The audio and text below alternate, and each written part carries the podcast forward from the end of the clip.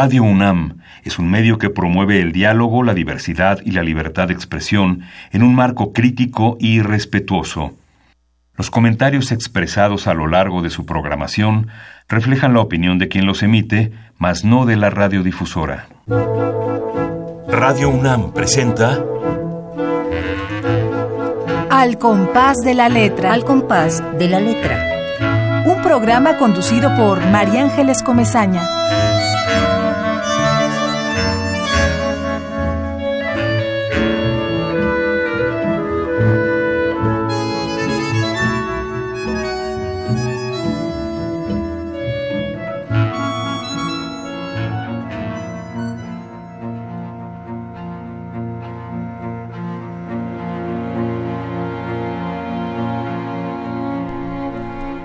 Colonia Juárez. Vivíamos en planta baja. El cubo de ventilación era también la azotehuela. Una noche salí, miré hacia arriba, hacia el cuadro de cielo enmarcado por algunas ventanas que seguían iluminadas. Miré el boiler, el fregadero, la escoba descansando en la pared. Traté de escribir un poema sosteniendo al gato en mis brazos. Ahora regreso a la colonia y busco tu sombra en las calles. Todo esto tiene algún sentido. Los niños jugando fútbol, la muerte siempre rondando aquel departamento húmedo y oscuro. Tú quisieras explicármelo, sin embargo, prefiero el silencio, los ruidos del parque, mi propia voz, hablándote bajito.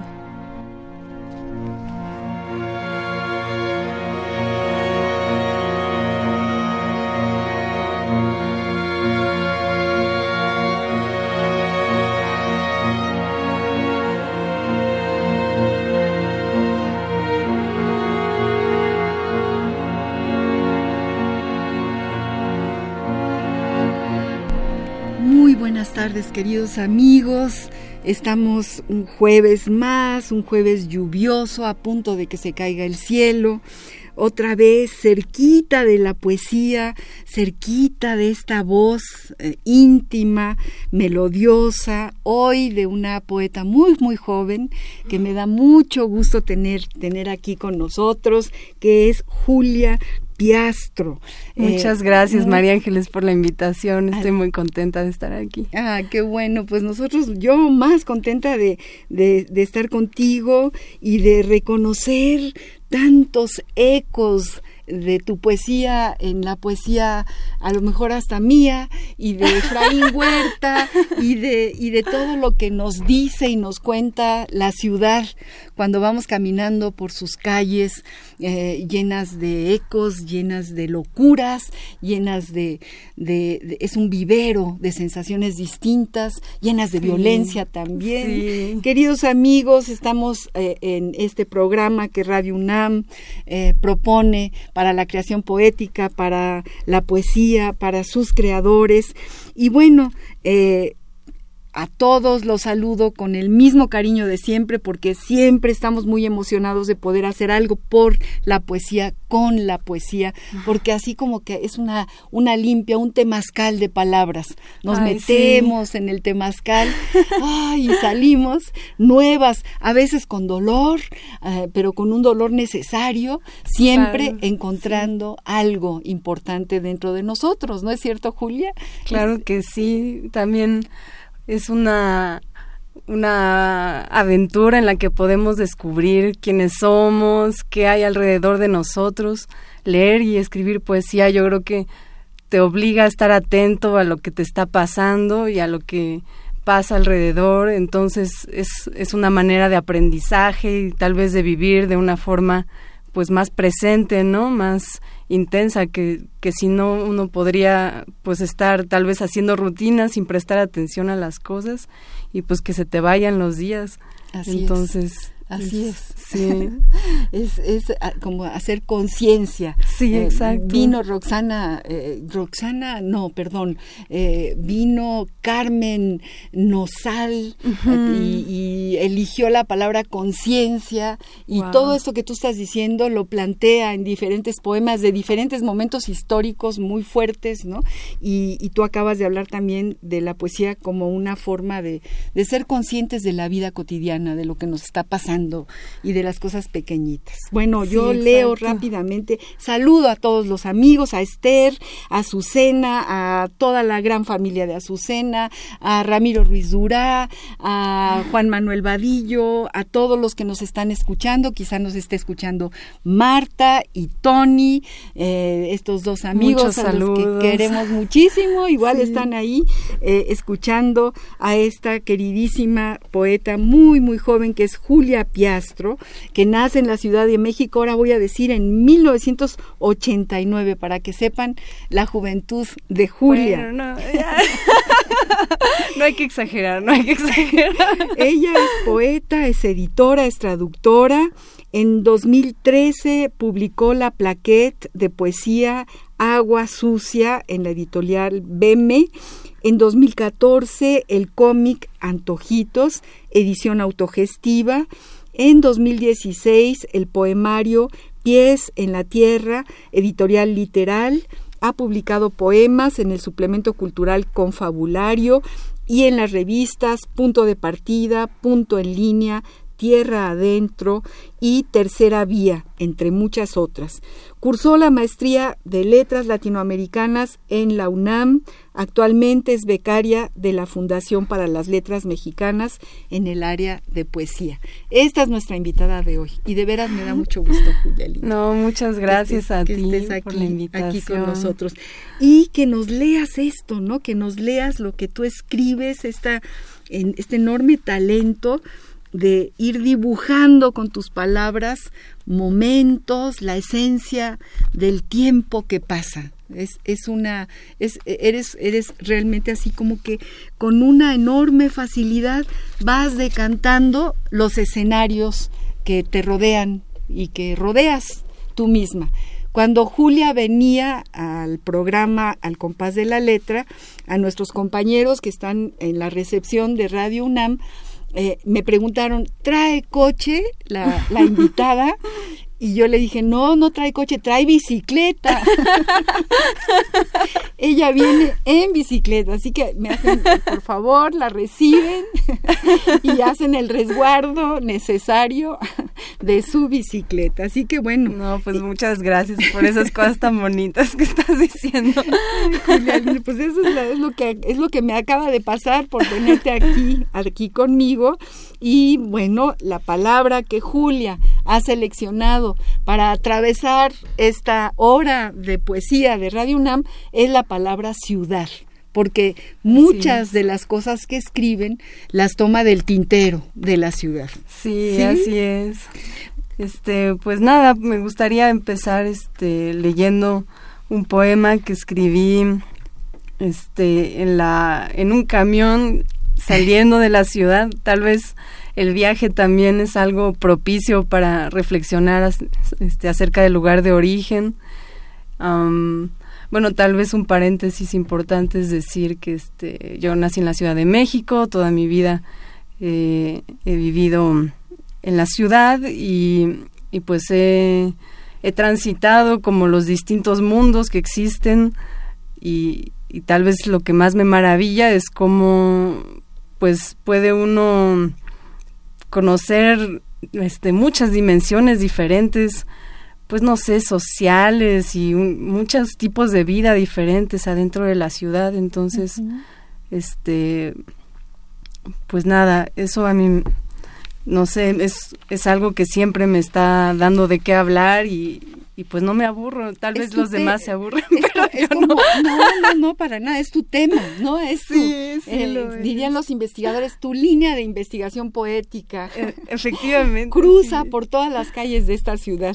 Antes de que nos leas, porque sí, eh, todos queremos escucharte, quiero decirles a todos los que nos escuchan, valga la redundancia, que los teléfonos en cabina para que le pregunten a Julia lo que quieran son el 5523 5412 55 23 76 82 Twitter, arroba Radio UNAM, Facebook Radio UNAM. Acuérdense, queridos amigos, estamos hablando con la poeta muy, muy joven Julia Piastro. Eh, ella ha decidido que la ciudad como palabra sea la que atraviese nuestra ruta y eh, trae muchos poemas sobre la ciudad. Por allá me están eh, enseñando el cartel de que podemos ya irnos a la ruta de la palabra ciudad. Vamos a ver qué dice el diccionario del español de México México, del Colegio de México, de esta palabra ciudad, y luego le damos un vuelco para que tu definición sea la que impere en esta mesa, en esta cabina, que ya llegó un duende, ya estamos aquí muy emocionados. Vamos pues a la ruta de la palabra y regresamos con Julia Piastro. La ruta de la palabra.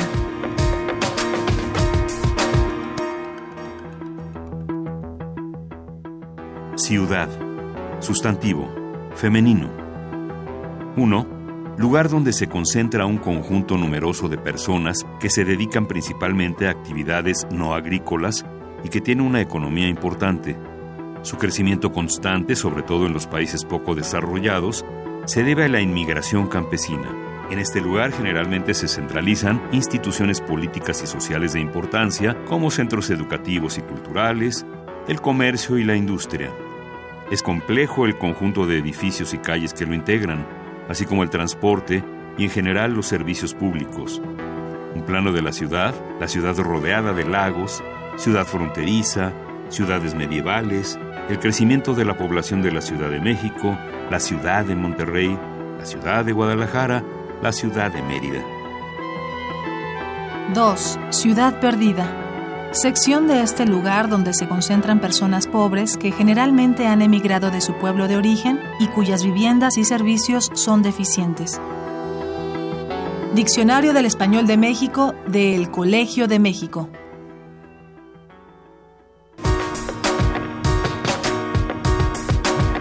La ruta de la palabra.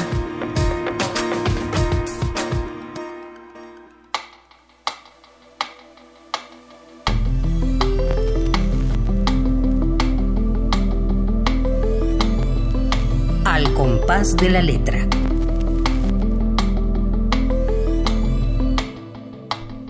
Queridos amigos, estamos platicando con nuestra invitada de hoy, la poeta Julia Piastro. Ella trae un montón de poemas sobre la ciudad y acabamos de escuchar lo que el Diccionario del Español de México nos dice sobre la definición de la ciudad un poco formal, ¿no? Es decir, nos habla de las ciudades perdidas, nos habla de la Ciudad de México, la Ciudad de Monterrey, la Ciudad de Guadalajara, la Ciudad de Mérida, eh, complejo el conjunto de edificios y calles públicos, etcétera, etcétera, etcétera.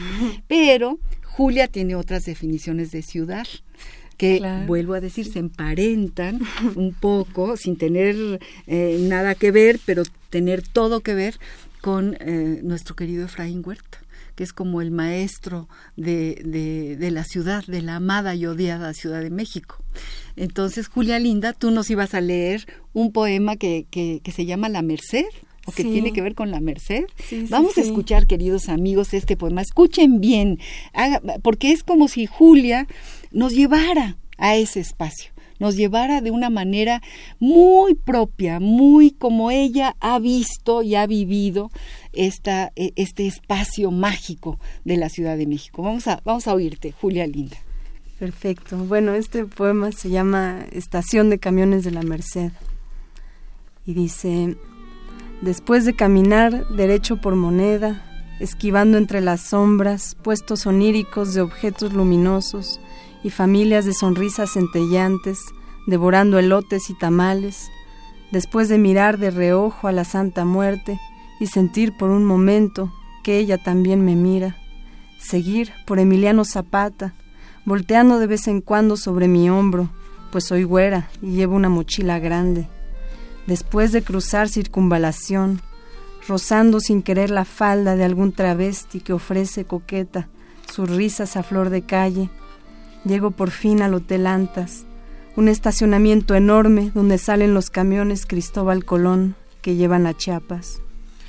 Me adentro por los carros humeantes de atole y champurrado, entre viajeros inquietos y muchachos ojerosos que anuncian las horas de salida. El ambiente es cálido y violento, extremadamente urbano, íntimamente pueblerino. Ahí me topo a mi antigua vecina, viajando sola como yo. Julia me grita con su voz potente y su cuerpo flaquito. Me asombra encontrarla al principio de este viaje, que es al mismo tiempo el final de otro. Podríamos ser parte de un cuento de las mil y una noches, donde los personajes y los caminos se cruzaran en el momento exacto y el azar ocultara un orden misterioso. Vivíamos en el centro, en un edificio art déco, especie de barco destartalado poblado de historias de vigilantes muertos, falluqueros huyendo hacia Acapulco, y mujeres arrancando la duela del piso por despecho. Mi departamento daba al patio, donde el hermano exconvicto de mi vecina hacía ejercicio todas las noches, sin camiseta. Ella, regresaba, ella salía en patines y regresaba tarde. A veces no regresaba. Adentro del camión me cuenta sus andanzas. Sus palabras entreveran carreteras y pueblos donde no hay nada que hacer salvo tomar un destilado hecho con frutos del cerro. Yo miro por la ventanilla a los marchantes de un puesto de calzones guardando la mercancía en grandes costales bajo la luz de la pastelería Nancy. Llegan a mí como un aroma todos los poemas que quise escribir y que se me escaparon.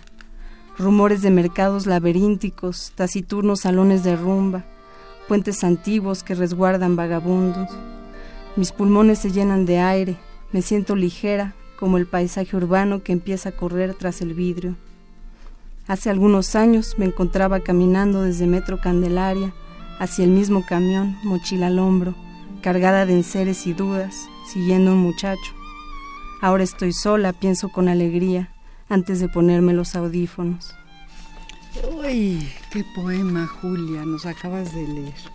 Qué poema nos acabas de leer. Gracias. No, qué maravilla, qué, qué maravilla. Después de caminar derecho por moneda, esquivando entre las sombras, puestos oníricos de objetos luminosos y familias de sonrisas centellantes, devorando elotes y tamales.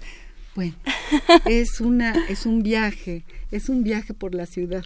Además, lo que me, nos conmueve, me conmueve muchísimo es que es es tan verdadero, tan no te lo sacaste de la manga. Te fuiste en tu bicicleta, te subiste a ese camión. Sí, sí lo hice. Hablaste con tu vecina, delgadita, ¿no? Y, y, y, todo esto está aquí plasmado en este resumen eh, donde hay un corazón que va latiendo y latiendo y que, y que no se cae en ningún momento. Fue muy curioso porque este yo empecé a, sentir que, que iba a salir algo cuando me estaba dirigiendo hacia la estación de camiones. Entonces empecé a preocuparme mucho de que no había llevado ningún cuaderno y eso era fatal. Entonces justo ahí entre los puestos de lotes y tamales estaba pregunte y pregunte dónde vendían este cuadernos justo este pues también preocupada por la hora, que no se me fuera el camión. y finalmente encontré un puestito ahí de plumas y cuadernos y tal. Y ya, y me subí al camión. Bueno, me pasó todo esto así, tal cual. Y ya, y me subo y salió el poema así de una sola vez. Eso no siempre pasa. A veces está uno tratando de...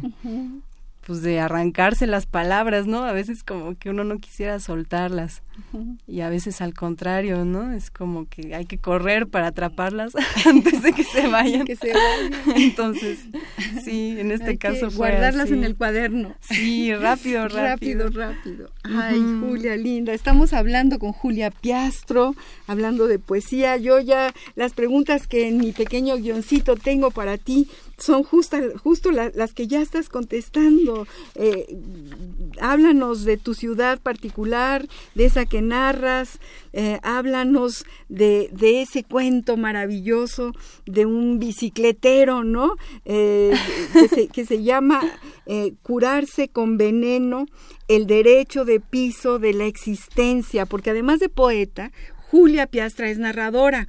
Le viene, le viene de algún lado. Julia. Por ahí hay unas herencias que no vamos a, mencionar, pero que digo, cunden eh, y, fructifican y, bueno, leemos a una poeta hecha y derecha que nos asombra, que nos, nos da realmente mucha emoción que exista porque, pues, pues porque nos da una gran tranquilidad, es, volvemos a lo mismo, ¿no? Es qué maravilla lo que estás diciendo. Ya no tengo yo que irme a la Merced, ya fui contigo a la Merced. ya me subí a ese camión, ya estuve ahí contigo y eso es, eso es maravilloso. Y cuéntanos de ese cuentito, de ese señor que arregla bicicletas. ¿Cuándo lo, lo escribiste? ¿Por qué lo escribiste? ¿Cómo fue? ¿Igual que, este, que, que ir a la Merced? Sí, de hecho fue una experiencia semejante. Es, bueno, yo lo pensé más como una crónica al fin y al cabo mi intención era ah, tratar de, retratar algún, alguna realidad cotidiana que yo había visto y que me había pasado, pero pues no sé, reflexionando, porque a veces pues la realidad pasa muy rápido, ¿no? Entonces se queda uno con un montón de sensaciones y de cosas y hasta que no te sientas y las plasmas y reflexionas en torno a eso, pues se te escapa, ¿no?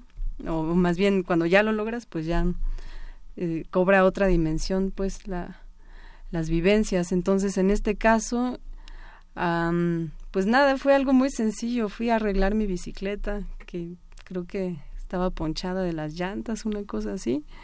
Y este, y me embarqué en esta conversación con este hombre que estaba pues trabajando y, y pues me empezaron a surgir como muchas este, preguntas acerca de cómo es la relación o cómo puede ser o qué implicaciones tiene la relación entre una chava como yo con como digo en el en el poema pues güerita tal vez o sea de clase media y este señor que por un lado me fascinaba cómo hablaba toda la poesía popular que, que traía de bagaje que ni se daba cuenta y, a la vez pues todo el machismo, ¿no? y, digamos que, que esta relación para mí representa un poco como la, la, la dificultad con la que yo me he topado en general a la hora de acercarme al tema de la ciudad y de escribir sobre ella es como pues acercarte a un mundo que a la vez es sumamente enriquecedor y que ofrece y que tiene tanta poesía, pues, y, y a la vez, pues el miedo, ¿no? Como, como mujer, como chava, o sea, hasta, no sé, hasta la prepa yo empecé a ir sola en metro y este, y siempre había esta cosa de regresa temprano porque te puede pasar y entonces uno, pues, tiene como unas ansias de salir y de conocer y de vivir y pues al mismo tiempo es esta amenaza, ¿no? De, de la violencia cotidiana. Cotidiana, pues, de los micromachismos y de los macromachismos, ¿no? que también existen. Entonces, pues, este, es, es un tema complejo porque al fin y al cabo, o sea, una solución fácil puede, puede ser decir, no, pues toda la cultura mexicana, urbana, popular no me interesa, ¿no? Porque hay mucho machismo y yo qué voy a hacer ahí, ¿no? Pero pues uno se está perdiendo de sus raíces, se está perdiendo de un montón de cosas.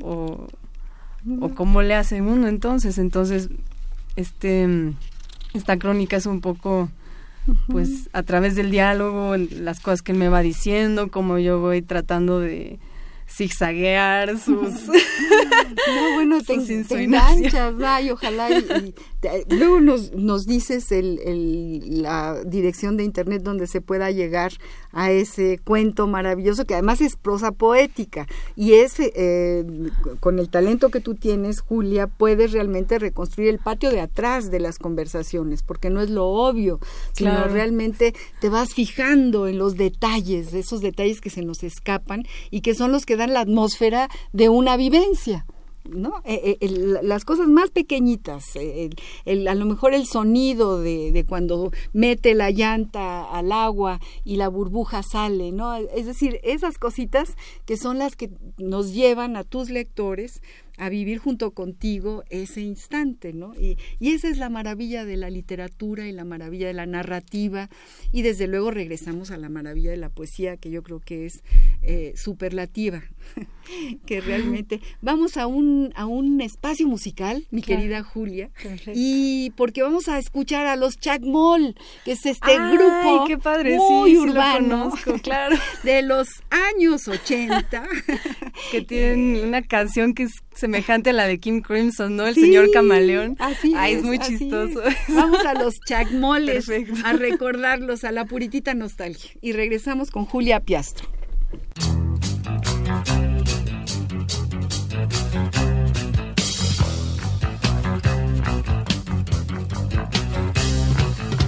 Soy nadie en especial, un poste de la luz soy nadie en especial, un pasajero en el camión.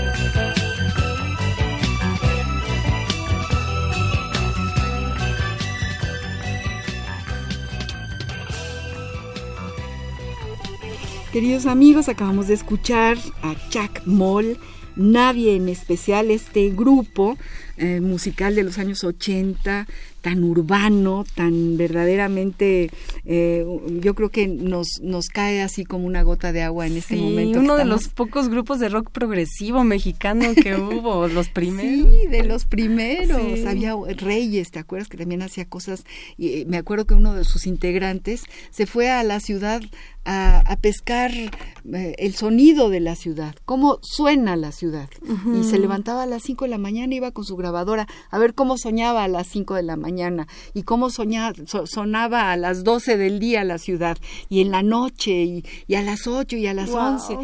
es un experimento raro, raro, muy raro experimento, pero muy interesante de todas maneras, ¿no? Qué bonito, atrapar la voz de la ciudad, ¿no? Estamos hablando, ya se los dije y lo digo nuevamente con Julia Piastro, esta poeta a la que yo le quiero preguntar, ¿desde cuándo escribes, Julia? ¿Cómo empieza esta necesidad para, para hacer lo que haces, para escribir todo lo que estás haciendo? Cuéntanos, cuéntanos tu historia, un poquito de tu historia con las palabras escritas, con las palabras poéticas. Híjole, no sé, supongo que siempre me gusta contar una historia diferente pues acerca venga, de Venga, venga. Ah, pues yo creo que desde muy chiquita este escribí cuentos, poemas, me gustaba escribir teatro. A veces este recuerdo alguna que otra vez que ponía a mis amigos a actuar mis obras de teatro. Está padrísimo. Pero este pero bueno, supongo que lo, lo difícil fue ir hallando qué, qué era lo que realmente me interesaba decir, ¿no? Pues yo crecí en un ambiente lleno de literatura y eso, pues por un lado es maravilloso y por otro, pues te pierdes, ¿no? O sea, porque hay tantas cosas que se pueden decir y te das cuenta de toda la riqueza que hay ahí que te preguntas, pues, ¿cuál es tu lugar ahí, no? Entonces, una temporada escribí este como cuentos fantásticos escribí también fanfiction no me da mm. vergüenza decirlo escribía cuentos así derivados de, este de otros libros pues y y ya en realidad mi encuentro con la poesía fue bastante tardío hasta que salí de la carrera y y pues que, que empecé a preguntarme realmente qué, qué quería hacer, ¿no? O sea, porque pues uno se sumerge ahí y es muy fácil, pero como que te puedes hacer pato, ¿no? y saliendo dije, no, pues ya sí quiero escribir, pero ¿qué? Y, y en una de esas me encontré con una compañera, este, que también ella escribía, creo que justo ella acababa de entrar a la fundación de las letras para las letras mexicanas y, y me dijo, no, pues yo averigüé que era poeta porque escribía cuentos pero nunca los terminaba, siempre los dejaba a la mitad y me clavaba como en, en un párrafo que estaba ahí machacándole hasta que quedaba como yo quería y entonces pues así fue que pensé que tal vez mejor la poesía me vendría más este sería más fácil para mí. Entonces me dijo eso y pues yo me quedé pensando, ay, pues a mí me pasa exactamente eso. Entonces, este, pues ya intenté hacer este, pues experimentos y... ¿Entraste a algún taller? No. No, no te vinculaste con ningún taller de la UNAM, ni... que hay pocos, que no hay bueno, muchos. sí, sí. Es decir, en en la carrera estuve en un taller de cuento con Alberto Chimal. Ajá. Y después, más bien, pues eso, empecé a hacer mis poemas por mi cuenta y vi la convocatoria del curso de verano de Jalapa de la Fundación para las Letras Mexicanas y pues metí y me aceptaron y ya este en el curso creo que era una semana ahí conocí a más poetas y digamos que pues fue una ayuda para tomarme un poco más en serio eso que estaba haciendo. Y pues de ahí le seguí. Mucha gente dice que es más difícil escribir poesía y siempre es como, no, pues mucho respeto y no sé cuánto. Pero más bien, pues es la forma que a uno le acomoda, ¿no? Lo que a mí la, la síntesis, el hecho de poder decir las cosas con pocas palabras, me funciona bien porque al contrario me parece muy difícil estar este pues extendiéndome páginas y páginas. Me, intimida mucho más hacer una cosa así. Entonces pues sí ha sido más o menos la historia y, y por lo mismo ahorita que estuve ya estoy terminando el, el año en la Fundación para las Letras Mexicanas ahora sí ya de becaria Tony pues del Toro fue tu asesor fue tu tutor fue mi, tutor durante algunos meses y y pues todavía eso ha hecho que, que mi visión de la poesía crezca y que entienda yo más cosas, pero digamos que pues siempre es algo que uno va aprendiendo sobre la marcha, ¿no? Que vas a prueba y error y, y pues así, así funciona. Queridos amigos, estamos hablando con Julia Piastro. Eh, nos gustaría muchísimo que nos llamaran, que le hicieran preguntas. Por allá debe de estar Pablo López en Tlalpan escribiendo algún texto sobre la ciudad. Ay, acaba de llegar, ahorita lo vamos a leer. Gracias, Pablo. Bueno, nuestros teléfonos en cabina 5523 5412 5523 7682 Twitter, arroba Radio UNAM, Facebook, Radio UNAM, para todos aquellos que nos quieran mandar algún mensaje. Y leemos rápidamente estos dos mensajes que ya nos llegaron. Uno es el de siempre, el de nuestro querido Pablo, que que es parte de este equipo, no lo conocemos, pero sí lo conocemos porque mm. leemos sus textos y siempre, siempre manda algo y manda algo eh, dedicado a Julia Piastro en esta, en esta ocasión. Hola Pablo. dedicado a la invitada y en este caso a ti. Y vamos a leerlo, Julia, vamos a leer lo que dice Pablo López de Tlalpan. Dice, todas las alegrías, entornado el ojo, capturó para sí todas las alegrías. Las tomó por propias sin pedir consentimiento a alma que en la tierra hubiera alguna. Las alegrías son las campanillas que repican en mi corazón, son los cimbarullos, eh, sí, cimbarullos que al vuelo oigo cautivado. El corazón buscó en sus entrañas la esencia misma de las alegrías y encontró sonrisas, encontró amores, encontró ilusiones. Una tarde de frío que me cala hasta los huesos no me quita las ganas de sentir el contento. Más aún, me nace de correr sin parar un momento, el deseo me nace de correr sin parar un momento, el encuentro con el hombre al despuntar el alba es motivo de fiesta, de jaranas, todas las alegrías son pocas para darme sustento. Dedicado a Julia Piastro. Wow. nuestro amigo Pablo está muy contento la tarde de hoy. está en el contento total, lo cual celebramos, celebramos y tú te llevas este regalo de Pablo. Pablo, ah, bueno, siempre nos siempre nos da un regalo, siempre nos escribe Pablo y entonces es, es un gran gusto, porque es así como um, como si realmente este programa eh, eh, es necesario porque allá está Pablo escuchándolo y a lo mejor escribe y a lo mejor nos manda algo y así como Pablo, bueno, está Mayolí, está mucha gente escuchando a, a Julia Piastro y escuchando el programa. También José Antonio Alfaro nos escribe lo siguiente, soy taxista. El poema se me hizo una descripción muy exacta. Felicitaciones. Ay, qué padre. Es Me emociona mucho. Es usted, fíjate bien, es un regalo esto. Es usted una joven brillante. Saludos a María Ángeles. Felicitaciones. Y estaría bien si pudiera hacer una referencia a Marcelino Pereyó a un año de su muerte. Ay, José Antonio Alfaro, se me acaba de poner la piel chinita de la emoción. De verdad, te agradezco muchísimo que nos escribas, que le digas esto a Julia. Yo creo que para Julia es un poema que lo, que tú le estás diciendo. Desde tu taxi. Muchas gracias. Se fue en el recorrido que acabas de hacer, Julia. Y por supuesto que hago una referencia al gran Marcelino Pereyó a un año de su muerte porque estamos cumpliendo un cincuentenario muy importante, el cincuentenario del movimiento estudiantil de 1968, en el que Marcelino Pereyó eh, fue nuestro líder. Y todo lo que le escuchamos en aquel año eh, tan glorioso, tan extraordinario, era una fiesta antes de Tlatelolco, antes del 2 de octubre, el movimiento estudiantil fue nuestra fiesta, fue nuestra manera de irnos a la Merced como tú te vas ahora, Julia, nuestra manera de, de llegar a las calles, de caminar, de hablar con todos, de escuchar a todos, de sentirnos arropados por la gente de la Ciudad de México.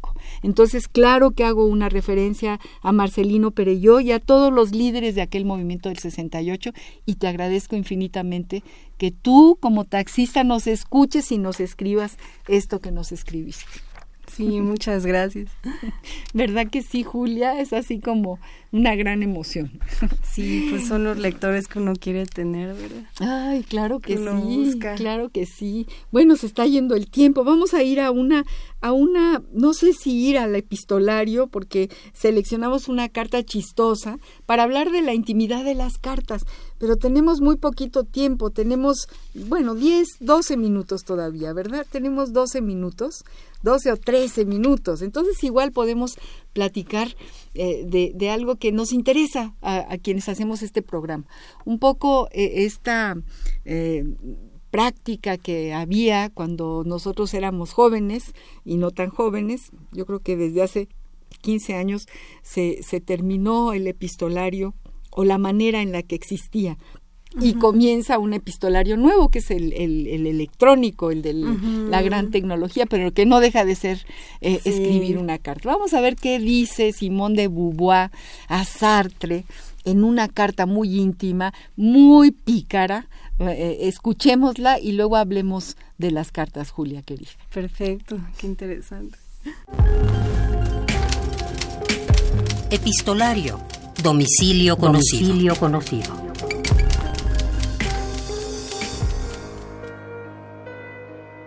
Carta de Simone de Beauvoir a Jean-Paul Sartre. Amores compartidos. Algún día de algún mes del año de 1938. Querido pequeño ser, quiero contarle algo extremadamente placentero e inesperado que me pasó. Hace tres días me acosté con el pequeño Bost. Naturalmente fui yo quien lo propuso. El deseo era de ambos, y durante el día manteníamos serias conversaciones mientras que las noches se hacían intolerablemente pesadas. Una noche lluviosa, en una granja de tiña, estábamos tumbados de espaldas a 10 centímetros uno del otro y nos estuvimos observando más de una hora, alargando con diversos pretextos el momento de ir a dormir. Al final me puse a reír tontamente mirándolo y él me dijo, ¿De qué se ríe? Y le contesté, me estaba preguntando qué cara pondría si le propusiera acostarse conmigo. Y él replicó, yo estaba pensando que usted pensaba que tenía ganas de besarla y no me atrevía. Remoloneamos aún un cuarto de hora más antes de que se atreviera a besarme. Le sorprendió muchísimo que le dijera que siempre había sentido muchísima ternura por él. Y anoche acabó por confesarme que hacía tiempo que me amaba le he tomado mucho cariño. Estamos pasando unos días idílicos y unas noches apasionadas. Me parece una cosa preciosa e intensa, pero es leve y tiene un lugar muy determinado en mi vida. La feliz consecuencia de una relación que siempre me había sido grata. Hasta la vista, querido pequeño ser. El sábado estaré en el andén. Y si no estoy en el andén, estaré en la cantina. Tengo ganas de pasar unas interminables semanas a solas contigo. Te beso tiernamente. Tu castor. Tomada de Revista Contexto.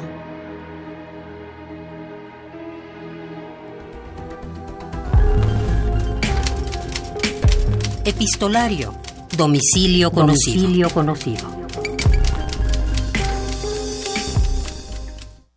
estamos aquí platicando de esta carta de Simón de Beauvoir a, Jean-Paul Sartre, muy liberal, los estaban mis queridos pues. intelectuales franceses fantásticos, extraordinarios.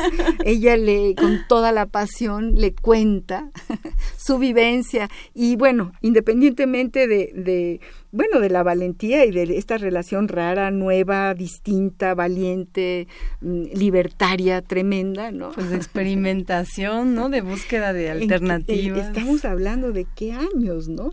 Estamos hablando realmente de años difíciles, de 1938, ¿no? En, en, plena guerra, en, fin, eh, es, es eh, complicado, o en, un momento de mucha violencia, de, y esto sucedía. Y bueno, sucede en una carta y, volvemos a los carteros. Eh, tú esperas el cartero, Julia, tú mandas alguna carta, cierras el sobre, le pones el timbre. Supongo que no. No, bueno, es bonito, me gustaría hacerlo más seguido. ya te picó las ganas. Sí, una que otra vez he recibido cartas, este, una amiga escritora me mandó alguna vez un libro en un sobre sellado con cera y todo, y pues sí, es muy emocionante, ¿no? sí, sí, sí, sí, Pero pues sí, ya es algo que ya no ya no se da así de esta manera, o sea, ya los sobres eh, no existen en el Internet. Existen nada más las palabras y pequeñitas y sintéticas y distintas, pero yo creo que la intimidad, lo, que, lo que tú le estás diciendo en una carta a alguien, yo recuerdo que las cartas, porque yo tengo mucha familia en España y mis cartas casi siempre eran a España de ida y vuelta y tardaban 20 días y yo me esperaba eso, en esos 20 días había como una especie de emoción que se iba gestando, ay, va a venir la carta, ya me escribieron, bueno, yo no ha llegado el cartero, va a llegar, pero faltan muchos días y llegaba después de 20 días y todavía era vigente y era emocionante leer las noticias atrasadísimas de 20 días antes, ¿no? Pero claro, bueno, siempre siempre esta nostalgia es una tentación, ¿no? Que yo tampoco puedo este excluirme de ella, ¿no? Siempre con el avance cada vez más rápido de la tecnología, pues uno tiene ganas de, de aferrarse a las viejas este, maneras de hacer las cosas, pero también algo muy interesante es que ahora gracias a, pues a todos los avances que ha habido, hay una especie de regreso a la oralidad que en un momento pues era más difícil, ¿no? Era más difícil grabar este pues los poemas en voz de los autores, era más difícil este pues incluso hacer experimentaciones sonoras en el momento mismo de leer. Ahora uno puede comprarse un, un robotcito y, y hacer este un, un, sonido con la voz y, y, que lo repita y encima de eso tú leer. Se pueden hacer un montón de cosas.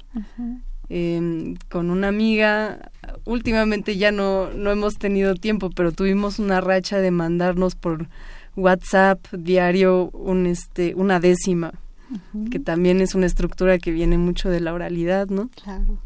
Y este y pues era por WhatsApp, ¿no? Que es como lo más prosaico y lo menos elegante que pueda uno imaginar pero pues ahí está la esencia de eh, todos se cura el WhatsApp si le metes una décima sí. lo curas se vuelve verdaderamente una medicina. Sí. Totalmente ya me lo puedo imaginar oyendo la décima no exacto porque además la décima tiene esta naturaleza de, de hablar de las cosas que pasan de jugar mucho con, con las circunstancias entonces claro pues puede uno hablar incluso de un profesor en una décima durante la clase. No debería yo estar contando esto, pero... pero claro que sí. Ay, queridos amigos, estamos hablando con la poeta Julia Piastra y queremos que nos lea más poesía antes de que se acabe nuestro programa. ¿Qué nos vas a leer, Julia? Mm, pues hay dos posibilidades, un poema mediano o uno largo. ¿De qué nos da tiempo? Tú hablabas hace un ratito de los poemas inéditos, de los que acabas de hacer, de los que de los que todavía no están publicados. Sí. ¿Son, esos los que quieres leer? son esos. Pues va, va, el que tú más quieras, el, el, que el que te nazca en este momento. Que me emocione, bueno. Porque yo creo que ya estamos en el eh, eh, muy metidos en este programa. Ya no se van a ir nuestros nuestros radioescuchas, van a estar aquí con nosotros escuchando lo que escribes. Padrísimo. Entonces me he hecho uno largo, pero me gusta mucho. Habla sobre este, sobre los vendedores del metro.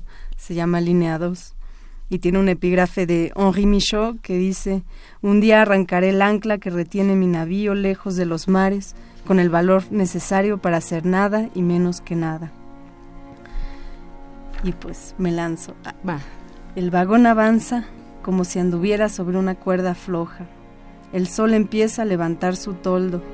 El tren cobra velocidad. Nos adentramos en el túnel. Todos vamos oscilando, vibrando, llevados por el torpe movimiento del metro. Somos tan solo a medias.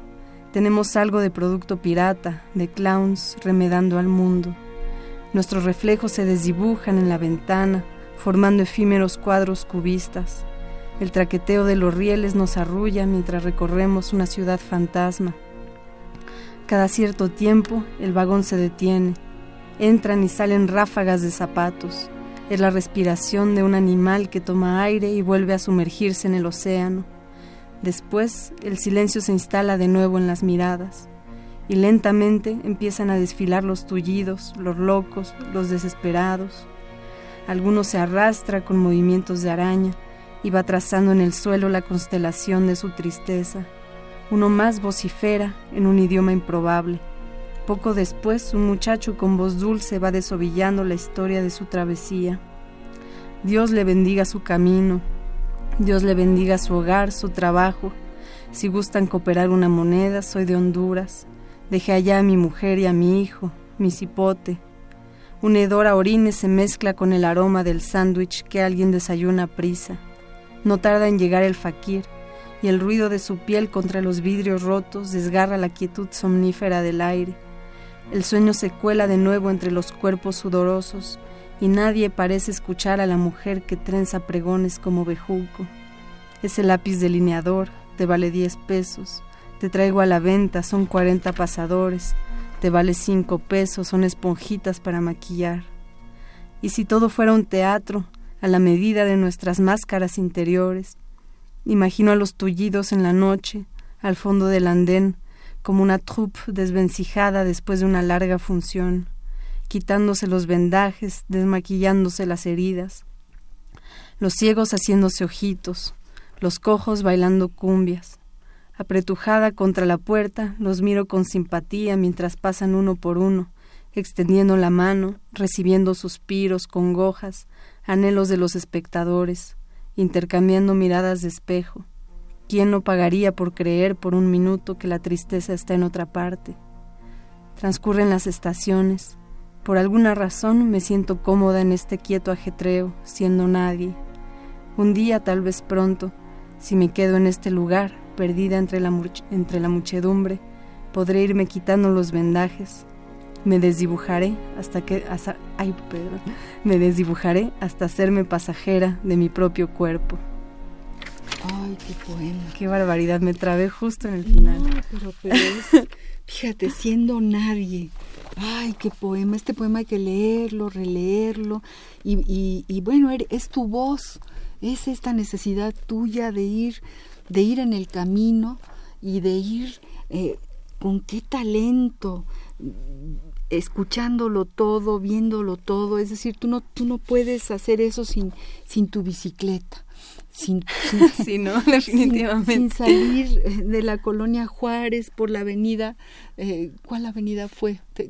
me, dijiste, voy, voy a, voy a Sí, por Cuauhtémoc. Cuauhtémoc, imagínense Cuauhtémoc con toda esa inmensidad y esa cantidad enorme de coches.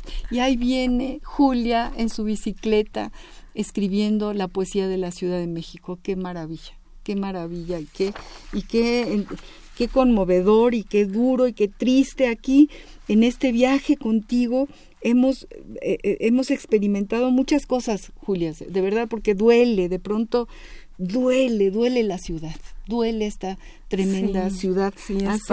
Antes de que empezara el programa, eh, estaba yo hablando con un, un, amigo de aquí, un compañero de, déjenme que les diga exactamente, un compañero que vive, vive, venía de Xochimilco y vive en, en este lugar mágico que es Xochimilco, que es verdaderamente maravilloso. Pero bueno, está sucio, la gente no lo cuida, eh, podía ser o es patrimonio de la eh, patrimonio cultural de la humanidad, pero está lleno de, de basura porque no hay basureros, porque porque no no estamos eh, educados para para guardar nuestros entornos y, y bueno no tiene mucho que ver lo que te estoy diciendo con esto, pero pero él venía venía diciéndome eso es que yo vivo en Xochimilco en el lugar más maravilloso pero es un caos, es un desastre y tú encuentras dentro del caos, dentro del desastre, dentro de la locura que es la Ciudad de México, la poesía. Encuentras el, sonido, la poesía, el, eh, la cadencia, el vagón avanza como si anduviera sobre una cuerda floja. El sol empieza a levantar su toldo. El tren cobra velocidad. Nos adentramos en el túnel. Y ese túnel es todo el viaje.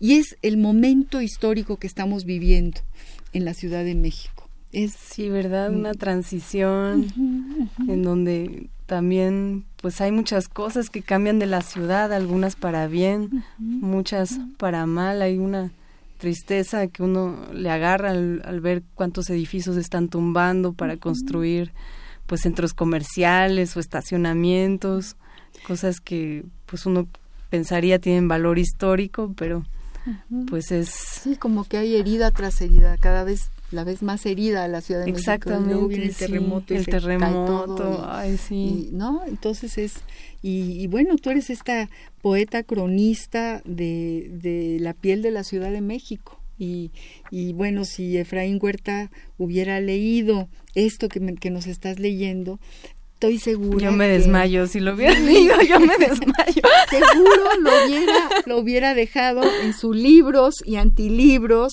del Gallo Ilustrado, que escribía cada domingo y que era un suplemento imperdible. ¿no? Había eh, el poema de amor, junto a toda la reseña de los libros que le llegaban, de las cosas que sucedían. Y bueno, qué bárbaro. Yo, yo, yo este. Leyéndote, leyendo esta, eh, eh, esta, este estilo, esta voz distinta, este amor a la ciudad, amor también, amor no sé si poder decir amor y odio, porque todo lo vas diciendo, lo vas declarando. Me acordé del poema de Efraín, me, me evocó esta declaración de odio de Efraín Huerta. Dice que el mayor honor a la ciudad y del, es una declaración de odio, eso me parece fantástico. Entre otras cosas dice, amplia y dolorosa ciudad donde caben los perros, la miseria y los homosexuales, las prostitutas y la famosa melancolía de los poetas, los rezos y las oraciones de los cristianos, sarcástica ciudad donde la cobardía y el cinismo son alimento diario de los jovencitos alcahuetes, detalles ondulantes, de las mujeres asnas, de los hombres vacíos. Dime tú si no está emparentado con lo que tú escribes, mi querida Julia. Pues yo tengo una inmensa admiración por Efraín Huerta y me parece muy interesante que además él no nació realmente en el DF. no, él, fue de, es de Silao, de, de, Guanajuato. de Guanajuato. Entonces a veces pienso que la ciudad es un poco una frontera, ¿no? Y que realmente no es que haya una esencia ni que haya algo este particular, más bien es un lugar de tránsito donde pues siempre siempre se va recreando uno y se va recreando a sí misma, entonces eso me parece muy interesante. Queridos amigos, el tiempo se acaba desgraciadamente, pero nos deja toda esta riqueza de, de Julia, de su poesía, de, de, su manera de ir nombrando a, la Ciudad de México en este momento histórico, eh, de, su manera de, decirnos lo que ella vive y cómo lo vive. Y, muchas gracias por estar aquí, Julia, de veras, muchas muchísimas gracias. Qué gustazo enorme conocer tu poesía, hablar contigo, que estés aquí en esta cápsula donde yo digo siempre llega un duende, un duende nos va, nos va contagiando de emociones. Y bueno, yo quiero agradecerle a Pablo, a Pablo eh, López, quiero agradecerle a, a, a, ver, eh, José Antonio Alfaro. ahí lo tienes, ¿no? Ahí lo tienes. Pablo López, José Antonio Alfaro, a todos los que nos han escuchado la tarde de hoy. Desde luego le, agradezco como siempre a Agustín, a, nuestro compañero Agustín Mulia en los controles técnicos. Le agradezco a Yeudiel Maldonado, Alejandro Guzmán Jurado en la asistencia de la producción. Le agradezco a Baltasar Domínguez en la producción del programa y les agradezco a todos y le agradezco a Radio UNAM y le agradezco a la poesía porque gracias a esta poesía te tengo yo aquí, te conozco, Julia, y, leo y me llena de, riqueza leer lo que escribes. Muchas gracias, por tu hospitalidad, María Ángel. No, gracias a ti y gracias a todos y hasta el próximo jueves. Radio UNAM presentó Al compás de la letra. Al compás de la letra. Un programa conducido por María Ángeles Comezaña.